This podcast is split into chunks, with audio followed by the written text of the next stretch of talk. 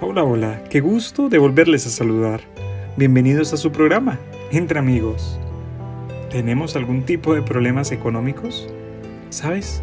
Muchos de nosotros sentimos los estrechos vínculos de nuestro presupuesto cada mes.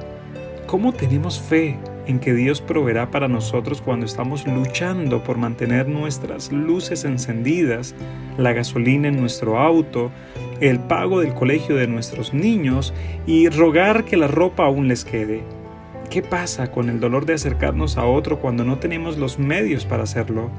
O tener que decirle a nuestros hijos que no pueden unirse a sus compañeros o no podemos comprar lo que tanto quieren porque nuestro presupuesto está más que estirado.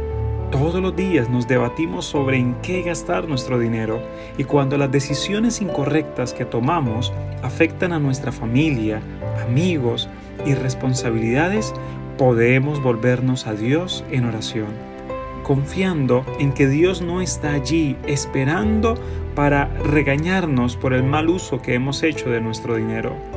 Él está allí siempre para ayudarnos y para guiarnos, incluso a través de los errores con los que seguimos luchando.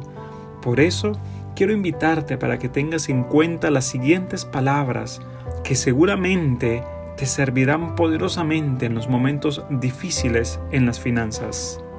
Lo primero que quiero que recuerdes siempre es que debemos alabar a Dios indiscutiblemente, no interesando la situación financiera por la cual estemos atravesando, porque ninguna compra irresponsable o ninguna deuda insuperable puede separarnos del amor de Cristo Jesús.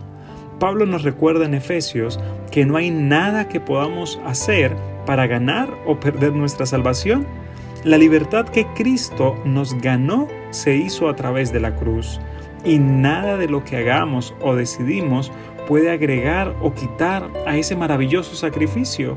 Por eso primero debemos entender que aún en las necesidades Dios nos ama indiscutiblemente y siempre nos ama y estará con nosotros para darnos sabiduría, para que dejemos a un lado los gastos frívolos o para que dejemos de deslumbrar nuestros ojos por alguna etiqueta que tenga la palabra oferta. Y lo segundo es que aprendamos a tener confianza en Dios en nuestro presupuesto familiar. Hagamos parte a Dios de la manera como gastamos nuestro dinero. Invitémoslo a que Él sea el centro de nuestros gastos. Invitémosle a que Él nos dé sabiduría cada mes para saber cómo debemos utilizar nuestro dinero. Invitemos a Dios para que nos ayude a cuidar cada centavo y seguramente el Señor nos dará la sabiduría para no estar deslizando la tarjeta de crédito sin haberlo pensado muy bien. Dios es un Dios que se preocupa por tu bienestar, aún por tu bienestar financiero. Por eso, deja tus preocupaciones en Dios si ya estás hasta el cuello con tus gastos y con tus deudas, te invito a que confíes plenamente en Dios, le comentes a Él tus dificultades económicas y comiences a hacer cambios profundos en tu vida.